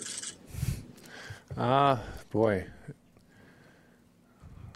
Boy, there's, there's the list is too long to I think really point out one thing. I just can't believe how fast it's gone by. You know, it's uh, you know I really envious of all these young players coming into the league now. The league's better than it's ever been, and you know they're uh, they're just very lucky to be here, and I'm I'm very envious of them. yeah, I don't know, maybe. All right. Merci. Thank you. Merci. Thanks, Gary. Bon, on est de retour avec euh, Benoît Brunet. On va commencer par saluer Ben. Salut les boys! Et euh, j'ai une page complète de traduction. Je vais essayer de vous filer ça assez rapidement pour nos, euh, nos, auditeurs et nos téléspectateurs. Euh, présentement, s'occupe ses enfants, c'est sa saison préférée. L'automne planifie pas de se retirer, veut être sans douleur. Présentement, c'est difficile pour lui de marcher, même monter les marches avec ses enfants. Apprécier les applaudissements l'autre soir au Centre Bell, quand même vit de la frustration. Euh, les séries éliminatoires, euh, on a tenté de faire dire la préparation que ça lui prenait. Euh, bien sûr, il a été euh, modeste en disant tout le monde joue blessé à ce niveau-là. Il a souri quand même quand il parlait de les morning skate, à quel point c'était difficile. S'il y en a un qui le sait, c'est Ben qui a vécu euh, c'est quoi les séries éliminatoires, puis aller loin en série, puis d'être blessé en série. Il dit tu sais, quand on lui a posé la question, il a dit Dans le fond, il faut que tu mordes dans un bâton puis que tu ailles jouer. c'est tout ce que tu as à faire. Euh, bon, il a parlé de tout ce qui était deuxième opinion. Il avait eu ça à Pittsburgh. Il a parlé de la blessure en tant que telle, l'opération, le 50% Il a utilisé des mots, euh, des mots de docteur que je vous traduirai pas. Euh, considérer une autre opération, oui, mais il a peur d'hypothéquer son futur. Donc, on lui a posé les chances que ça arrive. Il dit les chances sont très minces qu'il y ait une, autre opération, mais il espère toujours pour un miracle. Euh, il m'a demandé voir si ça avait commencé avec euh, l'accident de Crider. Encore une fois, pas voulu pointer le doigt. Ça a commencé à 8 ans quand j'ai commencé à jouer la position. Euh, ça aussi, ça fait rire les gens. Veut avoir un rôle. Je pense qu'il a nommé Geneviève Paquette quand il a parlé d'un rôle pour lui un peu plus tard. J'achève, les gars, soyez patients. Parler de la, oui, le rôle, le modèle qu'il a pour les gens de sa communauté. Il dit Moi, oui, mais j'aimerais ça être reconnu comme un, comme un bon gars et un gars qui a travaillé fort. Il dit son but premier, c'est d'être en santé. Puis quand je serai en santé, je verrai si je suis capable de m'entraîner professionnellement. Présentement, je suis incapable de m'entraîner de façon professionnelle. Et c'est ça la différence. Il est peut-être en forme pour faire des squats, tout ça dans le gym, mais de s'entraîner pour de façon professionnelle, c'est une autre chose. Et on lui a demandé vers la fin, est-ce qu'il ne faudrait pas changer les choses chez les jeunes gardiens pour ne pas qu'ils soient hypothéqués comme Carey Price? Carey Price a répondu à ça. Tous les jeunes veulent être ici en ce moment et ça serait difficile de, les empêcher de faire quoi que ce soit pour y être. Et si moi, on me demandait de faire la même chose pour être aussi blessé que je le suis aujourd'hui, ben c'est sûr que je le ferais. Voilà, ça résume à peu près les propos de Carey Price. Oui, il était très honnête, hein, très transparent, euh, je trouve, dans ses réponses. Euh, il n'a pas cherché à se défiler. Il a dit, euh, il a dit exactement ce qu'il en était. Moi, je l'ai trouvé calme, serein. il avait l'air de, bonne humeur. Il jasait. Je ne sais pas, Ben, ton feeling, ta réaction à chaud sur ce point de presse de Carey Price? Ben, un, je suis content qu'il soit venu parler aux médias et aux partisans. je vais recommencer. Je suis content qu'il soit venu parler aux partisans, puis après ça aux médias. Je pense que c'est important je pense que c'est vraiment important pour lui de le faire parce que l'an passé, tout ce qui s'est passé, on dirait qu'on était un peu dans le néant. Puis je sais qu'on en a parlé, je pense, en début de saison avec vous, les boys, ou à la fin de l'année l'année passée, là, je me souviens pas exactement, mais quand il a envoyé la main à ses enfants et à sa femme là, dans, le, match de 10-2 contre les Panthers de Floride, là, il est tabarnouche que. Moi, je, faisais ce match-là, j'étais en studio, je lui ai dit, bon, ben, c'est adios, bye-bye, c'est terminé. Puis euh, juste la façon de le voir, aujourd'hui s'exprimer. Tu sais, des fois, quand on dit que on peut avoir peut-être euh, une certaine opinion sur quelqu'un, aujourd'hui, tu vois un Carey Price qui n'est justement pas dans cette bulle-là de, de compétitionner, de se préparer pour un match, de se préparer durant la saison morte pour euh, débuter une nouvelle saison, d'être performant comme gardien de but avec sa réputation, ses standards pour lui et les standards que tout le monde a pour lui à, Montréal et à travers la Ligue nationale. C'est complètement différent. Je le trouve tellement calme et zen euh, que c'est là que tu apprends à connaître quelqu'un. Tu, vois là, quel genre de personne que, que Price est. je pense que plus les années vont avancer, même je, je pense que c'est pas un gars qui parle beaucoup, mais peut-être qu'on va découvrir un peu euh, qui est euh, Carey Price. Puis rapidement, là, quand il a parlé de son opération, de ce qui semble vouloir faire avec le restant de sa vie, que c'est une, opération qui est très, très dangereuse, qui n'est pas capable de s'entraîner à un niveau professionnel. Je pense que les gens qui nous écoutent, puis ça a probablement changé beaucoup depuis que moi j'ai pris ma retraite. Puis il faut dire que Carey Price est un athlète de haut niveau, très, très haut niveau. Quand je dis haut niveau, c'est au niveau des performances comparativement à, ce que moi je pouvais faire sur la glace, mais ça ne veut pas dire que tu t'entraînes moins fort. Mais la préparation euh, durant la saison morte ou durant la saison régulière, t'assurer d'être prêt, là, je parle pas juste du gymnase, je parle mentalement, physiquement, euh, la nutrition, tout ça. Là. Euh, écoute, il n'est pas capable de faire ça. On est quoi aujourd'hui? 24, 25 novembre? 24, 24, octobre? Là? Il est pas capable de ouais, 24 octobre, les boys, il n'est pas capable de s'entraîner à un niveau, à des standards qui pourraient lui donner l'opportunité de retrouver la forme puis de jouer un jour dans la nationale. Il n'avait pas joué l'année passée. Ça, ça veut dire qu'on ne le verra pas sur la glace cette année, parce qu'il a même dit aussi à un certain moment que ça pourrait prendre jusqu'à un an sans opération s'il y a l'opportunité de récupérer. Puis euh, les risques que ça arrive, on ne le sait pas. Fait que c'est ça. Euh, moi, mon idée était faite pas mal quand je l'ai vu envoyer la main à ses, à ses enfants euh, l'an passé dans les séries. pas dans les séries, mais lors du dernier match. Là. Puis tu sais, c'est. Comment est-ce qu'on dirait ça? le côté. Moi, je l'ai vécu un peu comme joueur, fait que, tu sais, mais à un autre niveau, parce que, encore là, puis je me rabats là-dessus, tu sais, Carey Price, c'était le gardien de but avant l'arrivée de, là, Vasilevski, puis euh, Chesterkin avec les Rangers de New York, c'est deux gardiens de but incroyables. Je pourrais en nommer plein d'autres, mais tu sais, c'était quand même le meilleur gardien de but de la Ligue nationale. En tout cas, à mes yeux, à moi, peut-être pas pour tout le monde, mais dans mes standards à moi, ça a été longtemps le meilleur gardien de but de la Ligue nationale. Puis, de, de, le voir partir de cette façon-là, euh, ça m'a, j'ai eu des, petits frissons. Je pense que c'est fini. Non, je comprends. Je comprends. J'ai pas eu de frisson, par exemple, mais euh, je comprends ce que tu veux dire. Mais je vais juste, je vais juste faire deux salutations avant de poursuivre. Euh, salutations à Mario Fournier qui nous écoute de Vancouver ça a commencé ce matin avec Normand Picard qui a dit qu'il venait de recevoir un pied de neige chez eux. Alors tout le monde lui a demandé il était où? Il était à Calgary, en Alberta. Il dit les enfants ont passé la fin de semaine dehors à profiter euh, de la neige. Donc il, dit qu'il était à la hauteur là, de la baie James, mais en Alberta, euh, de son côté. Euh, tu sais, c'est l'affaire la plus polarisante au monde c'est Carey Price. Je ne sais pas si c'est les gardiens de but, sûrement. mon expérience me dit que c'est les gardiens de but, mais Carey Price, c'est polarisant. J'ai rarement vu un sujet aussi polarisant.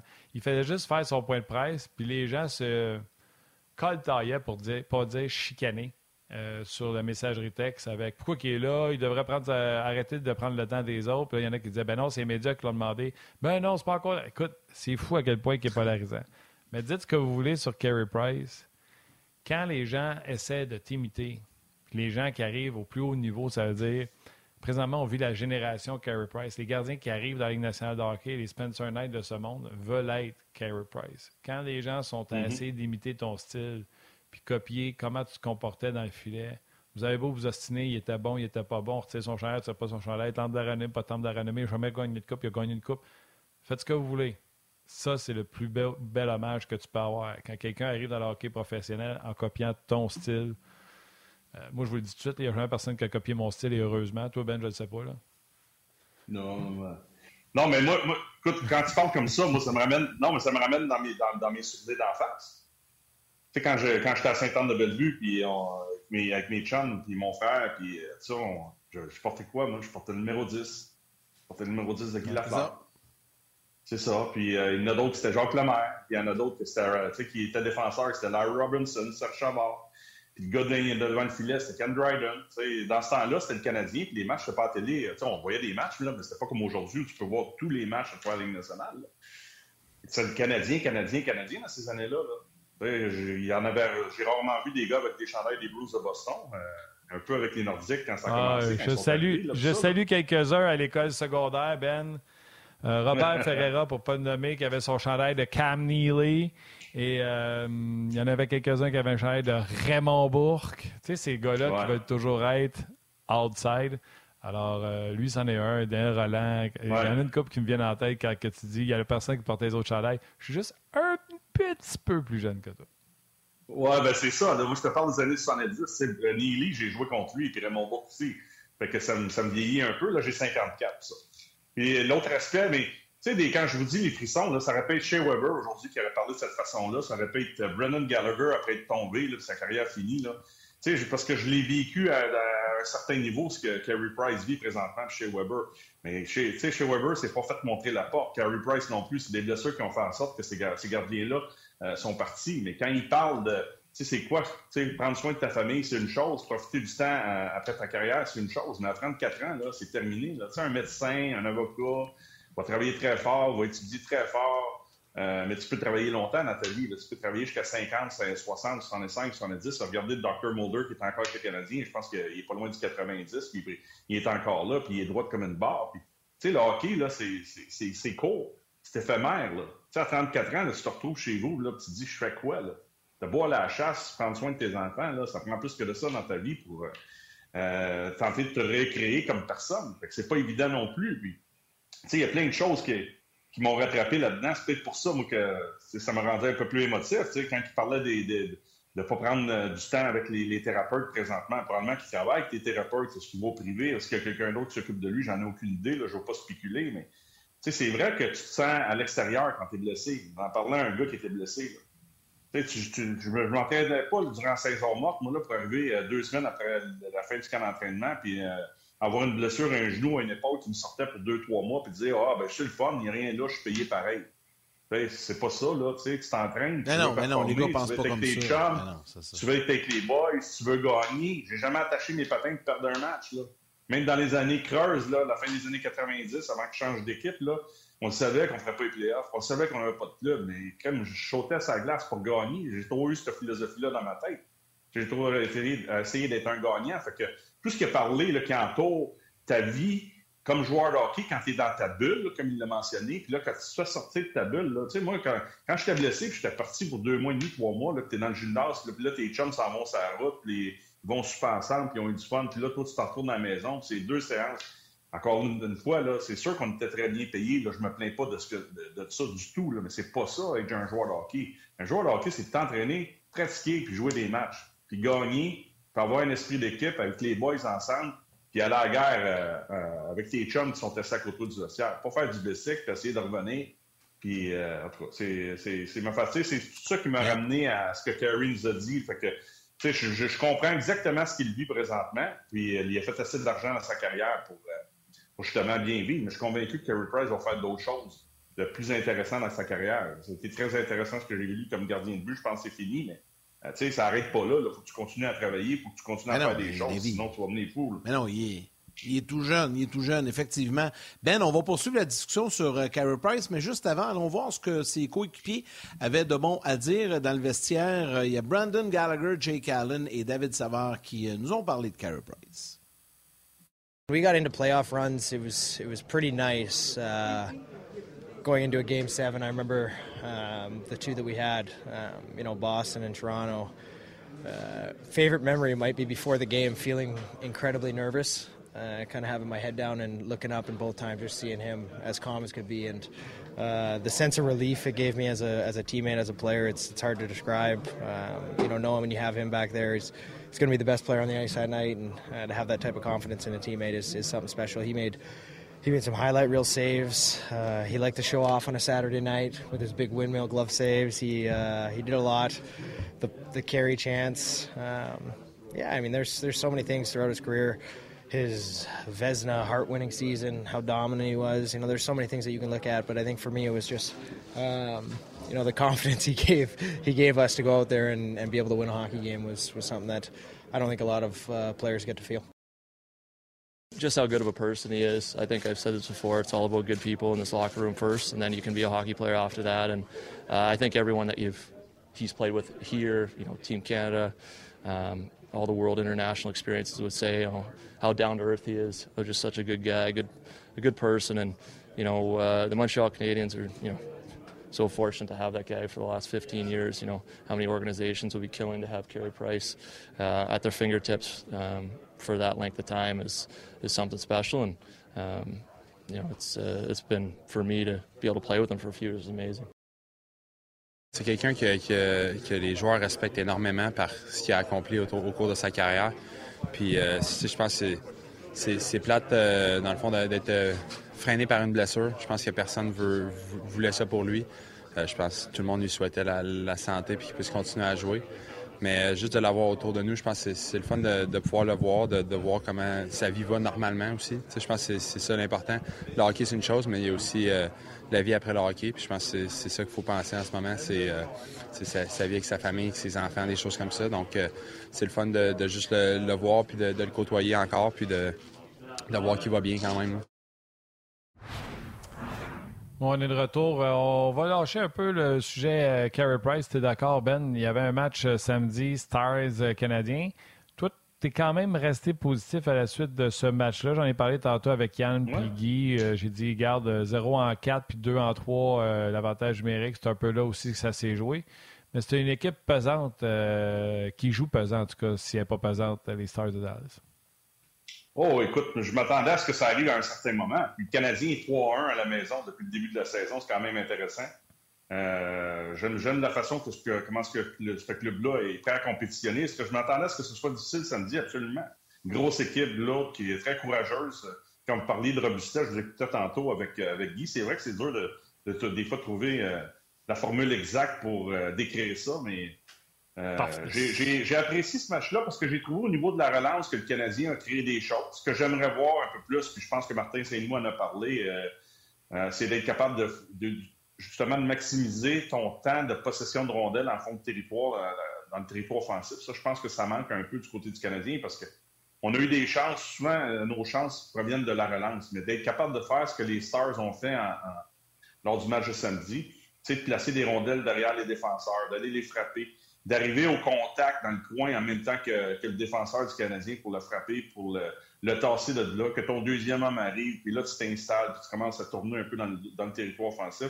On a vu ça des Stars de Dallas. je m'attendais à un match difficile pour, euh, pour juste nos jeunes défenseurs, pour la brigade défensive du Canadien, parce qu'il n'y a pas beaucoup d'expérience. Puis il y a des joueurs là-dedans comme Wideman que je trouve qui ont eu une soirée difficile. Mais quand je regardais la performance des jeunes, j'étais content parce qu'ils n'ont pas été intimidés. Est-ce qu'ils ont fait des erreurs? Absolument. Ils ont fait des erreurs des, des petits revirements, des bagarres à un contre un qui ont été perdus. Mais je pense que, comme Stéphane White l'a dit à l'antichambre après le match, j'ai tellement aimé le commentaire de Stéphane, je l'ai réutilisé euh, hier, puis je vais l'utiliser aujourd'hui. Tu apprends pas mal plus dans un match euh, comme euh, le match de samedi que comme comparativement au match de jeudi contre les Coyotes de l'Arizona, où c'est un petit match facile, puis tu affrontes un club qui ressemble plus à un, club de la Ligue américaine qu'un club de la Ligue nationale. Fait qu'au niveau de la progression, puis Euh, moi, c'est sûr que je regarde tout le monde, mais j'aime ça regarder plus les jeunes parce que je sais que c'est ça l'avenir du Canadien dans les prochaines années. Il y, a, des vétérans qui jouent très bien, il y en a d'autres qui en donnent peut-être pas assez. Mais en, général, j'ai trouvé que nos jeunes ont bien répondu, qui ont fait face à la musique, qui n'ont pas été intimidés, qui ont continué à essayer de performer dans des situations où certaines présences étaient un peu plus difficiles. Moi, je pense que ça fait juste partie du processus. Il ne faut, pas partir en peur avec le début de saison. J'ai hâte de voir où le Canadien va être dans un mois, dans deux mois, quand on va arriver au mois de janvier. Quand la vraie, vraie saison va commencer au mois de février, ça va être un peu plus corsé. Mais jusqu'à présent, je ne peux, je peux pas reprocher grand-chose aux Canadiens quand je regarde de, la, la, profondeur de l'aliment.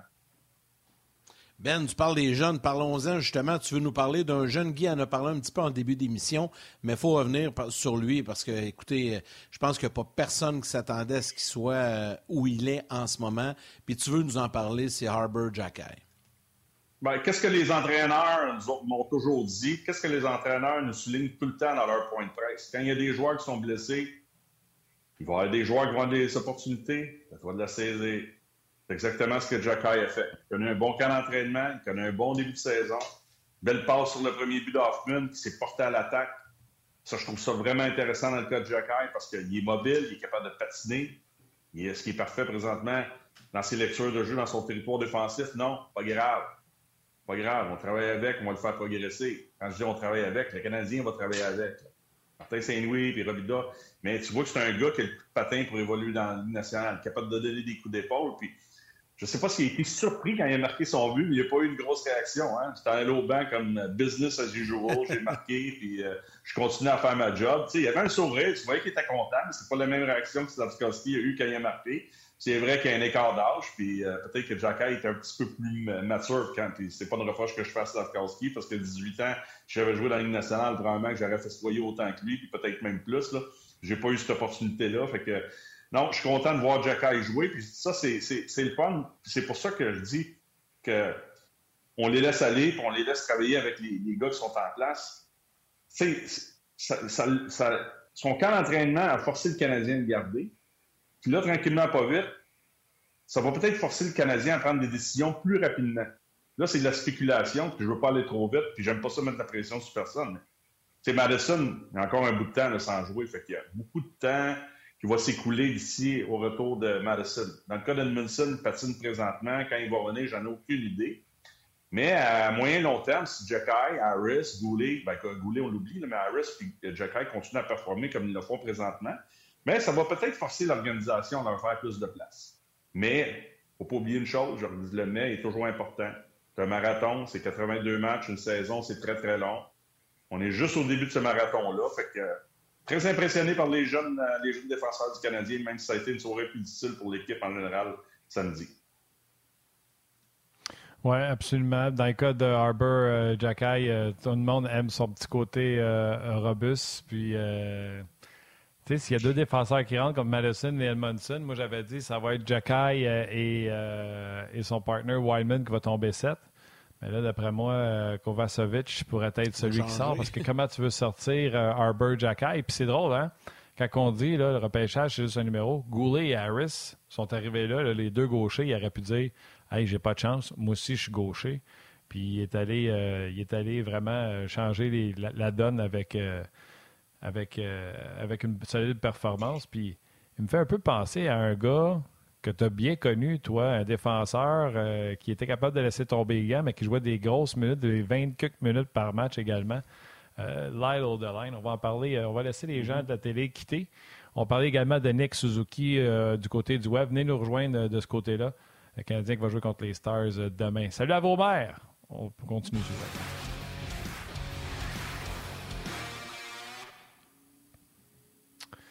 Ouais, parlons-en. Ben, quand que je dis Lyle O'Deline, les plus jeunes s'en souviennent peut-être hmm. pas, mais il était capable de tenir son bout au bout du point. Puis c'est vrai qu'il a joué des 22, des 23 minutes, là, lui. Oui, puis écoute, il y avait des mains qui étaient capables de patiner. Là, quand je dis patiner, c'est dans le hockey qu'on jouait dans ces années-là. Non, Lyle, c'est tout un joueur de hockey. Il n'a pas peur de personne. Un peu comme Jacky. Ta comparaison est, excellente. Je l'aime beaucoup. Je te dirais même que Jokai, je pense qu'il est plus fluide que Lyle. Mais là, tu sais, comme c'est difficile à comparer, là, les époques les décennies. Là, parce que dans l'hockey d'aujourd'hui, tu patines pas, tu joues pas. pas compliqué, surtout pour un défenseur, là, mais c'est ce que ça prend. Ça prend, ça prend un mix de, de, plein de choses pour bâtir un club puis devenir un club qui va espérer participer aux séries et gagner un jour. Ça, là, dans, dans, dans, dans la sauce à spaghetti, là, euh, je sais pas moi, il y a quelqu'un qui met des. C'est rare, j'en fais une en passant, là, mais s'il y a des ingrédients spéciaux. non, mais ça, ça fait partie des ingrédients spéciaux. Tu sais, ça, ça te prend un goulet. Ça te prend un goulet qui va être bon dans les deux sens, qui va t'en donner un peu offensivement, puis tu vas être capable d'affronter peut-être les meilleurs, peut-être, les meilleurs euh, trios, mais je pense que ça va être ça. Après ça, ça va te prendre un, un, autre gars de l'autre côté à droite, ou soit gaucher, peu importe, là, ça va t'en prendre quatre. Là. Ça va prendre un gars pour, euh, pour gérer le jeu de puissance. Le Wideman, là, quand je le vois avec Suzuki, tout ça, j'ai rien contre lui, là, mais c'est pas ça la solution. Là, c'est juste parce qu'on n'en a pas d'autres présentement. Là. ça va te prendre un gars comme ça qui va être capable de gérer ton jeu de puissance. trouver un moqueur, c'est plus facile de le dire que le faire, mais vous comprenez ce que je veux dire. Là. Ça va prendre un joueur comme ça. Puis, dans ta sauce à spaghetti, si tu veux gagner et aller loin en série, ça, ça te prend. Tu sais, Ryan McDonough, t'aimes pas. Là. J'ai regardé jouer pas cette année, ça fait mal. Pourquoi? Parce que c'est pas le gars qui te donnait beaucoup de points. Il était capable de le faire. Ça ressemble peut-être à un goulet. Ma comparaison est peut-être boiteuse, mais c'est le genre de défenseur, je pense que que tu as besoin un shutdown. Mais là, c'était déjà Goulet, puis tu rajoutes Jacky, que lui est robuste, il est intimidant, coup d'épaule, capable de se battre, capable de s'impliquer, capable de faire la différence quand il est sur, la glace. Puis là, il se retrouve sur un troisième duo de défenseurs avec des minutes, avec des minutes de qualité, parce qu'en désavantage, Goulet, euh, pas Goulet, mais Jacky, il va devenir très, très, très intéressant, je pense, pour le Canadien un jour. Fait que ça prend le mix, puis il fait partie de la sauce spaghetti, puis moi, j'espère juste que ça va continuer dans son cas, qu'il garde son enthousiasme, sa confiance, son, plaisir de, continuer à jouer au hockey. Puis, moi, ce que j'apprécie présentement, je ne suis pas à l'interne. Ça, c'est ce que j'observe. À un certain moment, quand Martin Saint-Louis nous a dit, je peux pas trop coacher les erreurs. J'ai tellement aimé ça parce que c'est ça qui stresse plus un, joueur, surtout un jeune joueur qui arrive dans la Quand tu te trop coaché tous les erreurs qu'il fait, tu n'es plus capable de jouer. Puis là, c'est doser comment tu vas faire ça? Parce qu'il y a des gars qui vont sortir eux-mêmes. Je pense qu'on s'en est parlé la, semaine dernière ou il y a deux semaines. Il y en a d'autres qui vont continuer à progresser si tu gères de la bonne façon. Mais quand c'est trop répétitif, le coacher ses erreurs, là, tu, deviens, tu deviens tellement stressé à chaque fois que, tu sautes la glace quand tu es jeune. Tu n'es pas un McCart, tu n'es pas un McKinnon, tu n'es pas un Crosby, que tu vas, être, placé dans une situation où tu vas peut-être en faire plus. Tandis que si tu comptes juste assez, bien dosé au niveau des erreurs, les gars, ils sont en confiance quand ils sautent sur la glace. Sa progression, là, elle va bien se faire. Que ce soit à Laval, dans la Ligue junior majeure du Québec, dans la Ligue nationale, peu importe la Ligue de hockey, là, les ligues de hockey compétitives, c'est le bon dosage de, de, Parce que à chaque fois que tu reviens, quand tu t'as trop tapé sur le clou d'un meeting, à chaque meeting, au banc, l'assistant, le coach, là, à un moment donné, tu deviens tellement stressé que tu n'es plus capable de rien faire sur la glace. La seule affaire que tu veux faire quand tu sautes sur la glace, c'est pas faire d'erreur. Ça, je regarde les gars jouer présentement, nos trois jeunes défenseurs. Je regarde Cofield, je regarde Suzuki, même des vétérans dans l'équipe, pas juste les jeunes. Puis je vois des gars qui, sont, qui ont la liberté de jouer au hockey. Puis à un certain moment, ben, comme entraîneur, c'est ça la force d'un entraîneur, c'est de savoir quand trancher, quand c'est au moment où tu en as assez comme entraîneur. non, non, c'est trop répétitif, il faut que je coupe son temps de glace. C'est comme ça que tu vas faire ça. Mais moi, je trouve que les gars sont en confiance présentement, puis ça joue au hockey, puis ils sont pas intimidés. Fait que c'est vraiment beau à regarder. D'ailleurs, Ben Suzuki, euh, tu l'as, glissé rapidement. Euh, puis, ben, écoute, peut-être en une minute rapidement, tu voulais nous en glisser un petit mot. Parce que là, ce qui t'attire l'attention, c'est que là, il y a sept points en six matchs. Ça fait longtemps qu'on n'a pas vu ça, un gars qui a un point par match. Mais là, c'est très tôt, la saison commence. Parce, que je trouve que ça fait longtemps qu'on n'a pas eu un joueur de centre aussi talentueux. Puis l'an passé, c'était tellement croche. Puis là, il a signé sa prolongation de contrat. Puis même moi, je me disais, il tabarnouche, j'ai beaucoup de sous. Puis il va être capable de gérer cette pression-là. Puis là, cette année, on le nomme capitaine en plus. il saute sa glace, puis il fait le job. Chapeau. belle maturité. Euh, puis je pense qu'il n'a pas peur de rien. Puis il saute sa glace. C'est son tir de pénalité, là. Au soir, quand il arrive, puis il ralentit, là, puis il a fait ça quasiment au ralenti, l'a placé dans l'eau du filet. Ça prend du talent, ça prend des mains, ça prend du caractère, ça prend des, des couilles, excusez l'expression, ça prend des couilles pour faire un jeu comme ça. Puis ça, c'est le talent qui parle. Talent brut qui parle dans ces choses-là. Puis là, ça semble bien aller avec Martin et Cofield. Pour la première fois depuis longtemps, puis il en a passé des bons. Tu sais, de Plecanet, ça Mike Ribeiro à Sakou. Là. Mais je pense qu'on vient de se trouver un jour. Je pense. Je, je, je, je vais répéter ce que tu as dit, là. il n'y a, pas beaucoup de matchs à jouer, mais je pense vraiment qu'on vient de trouver qu'on vient de trouver un joueur de centre euh, qui va nous donner peut-être un point par saison. Est-ce que ça va être cette année, l'année prochaine? Mais je pense qu'on l'a trouvé.